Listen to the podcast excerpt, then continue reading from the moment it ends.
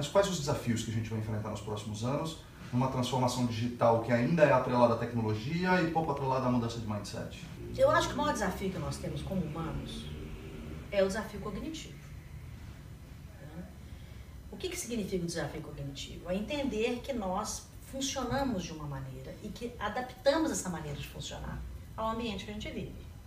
Então não adianta enfiar de máquina lá dentro. É igual é, treinamento antigo, né?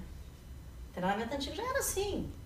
Levava, com- comprava um monte de computador novo, montava um monte de software, pegava os caras, sentava lá e treinava o cara pro certo. Quem disse que ele põe os dados naquela porcaria? Nunca pôs e nunca vai pôr. Ao invés de produzir, ele está preenchendo o quadradinho. Né? Ainda assim é a vida. Na memória, não na experiência.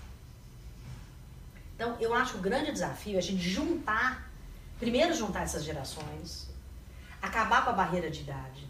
Eu não tenho, gente, 52 anos. Desculpa. Na verdade, o meu certificado, né, lá, você nasce lá, de nascimento eu tenho essa idade, mas eu não tenho essa idade. Quando a gente acaba com essa barreira e se conecta com a barreira da experiência, você muda os ambientes. Você chama o cara, vem cá, vem cá, vem cá. Troca um negócio aqui comigo que eu não tô conseguindo entender isso aqui não. Você não importa quantos anos o menino tem.